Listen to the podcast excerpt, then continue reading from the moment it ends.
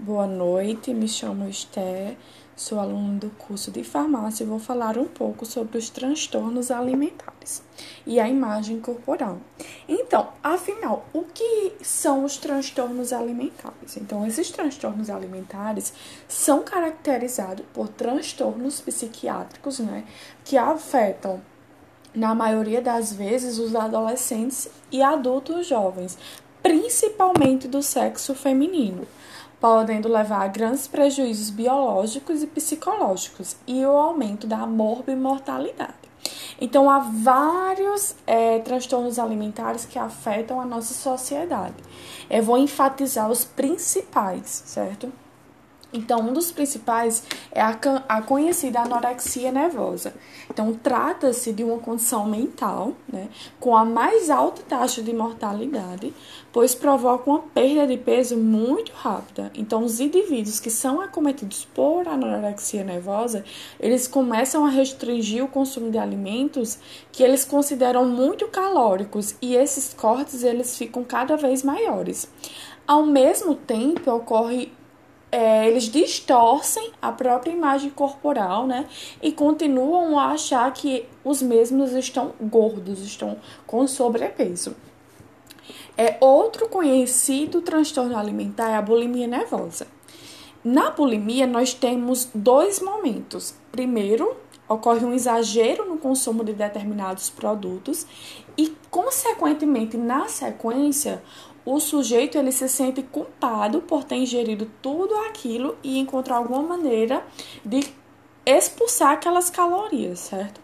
Então, o método mais utilizado para eliminar esse excesso costuma ser a indução do vômito, né, através do vômito. Mas nem sempre eles fazem por meio do vômito, existem outras maneiras encontradas, como é, para fazer a compensação, né?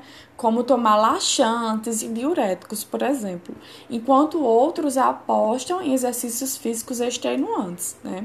Então, essas, essas ações, geralmente, de quem sofre por bulimia nervosa, elas são feitas sem que os familiares e os amigos saibam. E outro transtorno bastante conhecido, né, que afeta muito a nossa sociedade atualmente. Eu considero que é um dos que mais afeta a sociedade, principalmente no tempo de ansiedade, de estresse, né, de exaustão que nós estamos vivendo. O transtorno de compulsão alimentar periódica é o que mais afeta a nossa sociedade atualmente. Então, a compulsão alimentar ela faz parte da tríade clássica dos transtornos alimentares.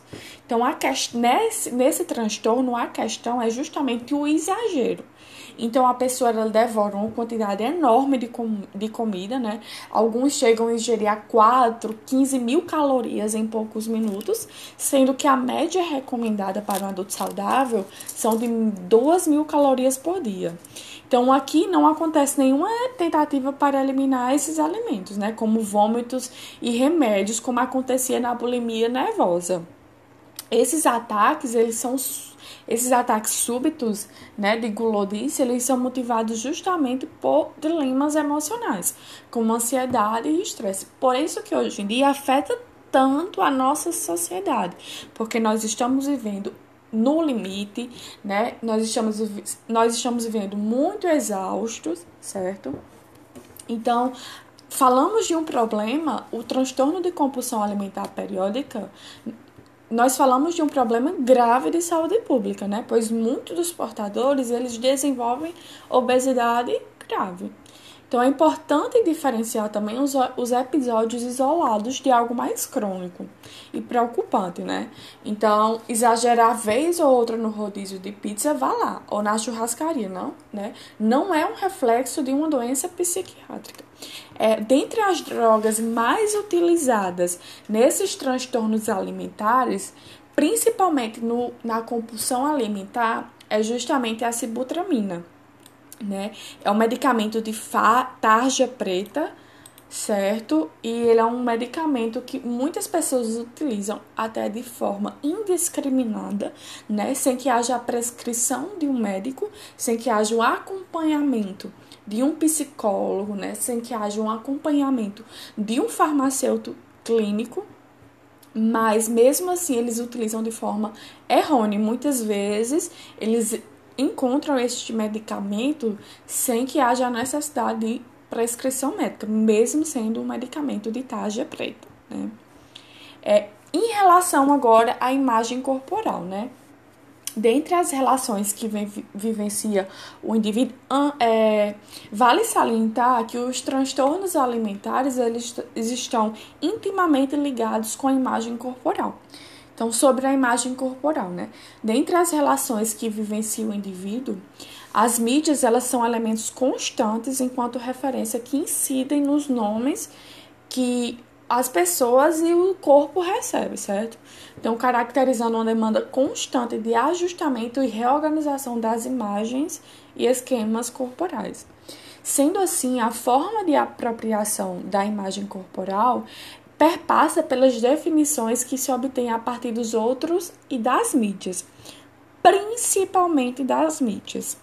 É, no, no contexto que nós estamos vivendo, a mídia ela influencia diretamente na imagem corporal. É, as redes sociais, é, de maior forma, né? Tipo um rádio, televisão e, sobretudo, a internet. É, embora as construções de imagem corporal elas não estejam submetidas apenas às imposições das mídias, certo? Elas, assim como as demais experiências pelas quais o indivíduo passa, influencia sim na sua formação. Mas a mídia é um caso excepcional que influencia de forma muito direta e muito constante, né? Nós vemos através do Instagram, do Facebook, do Twitter, enfim, nós podemos ver é, o como as pessoas elas estão alienadas e estão sendo influenciadas por outras, né? Então, as blogueiras, as chamadas blogueiras, elas postam lá seu corpo, seu treino, sua alimentação, né? Influencia as pessoas a seguirem aquele ritual. Mas nós sabemos que a alimentação, treino, né, dieta, ela é individual. Então, a minha dieta não vai servir para você. O meu treino não vai servir para você. Então, o Instagram, ele, principalmente o Instagram, ele serve de uma porta, né? Ele é uma porta de entrada para justamente justamente esses transtornos alimentares e essas distorções de imagem corporal, né? Então, o processo de reconstrução de novas imagens corporais a partir do corpo vigente, dos corpos almejados, ocorre ao longo de toda a vida, de modo típico na adolescência, principalmente na adolescência, sendo constituinte estrutural e característico nesta fase. Portanto, o processo de construção de imagem corporal, ele é cíclico e perdura ao longo de toda a vida. Né? O jovem, não obstante, por viver transformações biológicas, físicas, hormonais e psíquicas, enfrenta um processo crítico e importante da vida, né? o que demanda um arcabouço estruturante que eu acompanhe nessa dinâmica. Então, a autoridade dos pais ele tem papel primordial, pois contribui a partir de vínculos estáveis e saudáveis para um processo harmônico de construção de uma nova imagem corporal. Então, nessa medida, a perspectiva contemporânea né, do efêmero e do imediato, a idealização do corpo perfeito e a busca por corpos e imagens poderão localizar-se na dimensão do sonho adolescente e da construção fantasiosa que aos poucos ela, ela vai se transformando, né? Como as bordas de uma realidade adulta estável, um universo sustentável na estabilidade corpórea a partir da imagem corporal embasada nas vivências construídas ao longo da vida, né? Então, mais uma vez, a gente pode ver que principalmente, principalmente os jovens, certo? E que eles se baseiam muito na vivência de outras pessoas, né? É, vale salientar que os adolescentes das últimas décadas, principalmente do século XXI, ele deixou de ser aquela criança grande, inibida, né, com hábitos antissociais e se transformou justamente no modelo de beleza, de liberdade e sensualidade para todas as faixas etárias. Então, eu vejo que os adolescentes pós-modernos, eles desfrutam de todas as liberdades da vida adulta mas é poupado de quase todas as responsabilidades.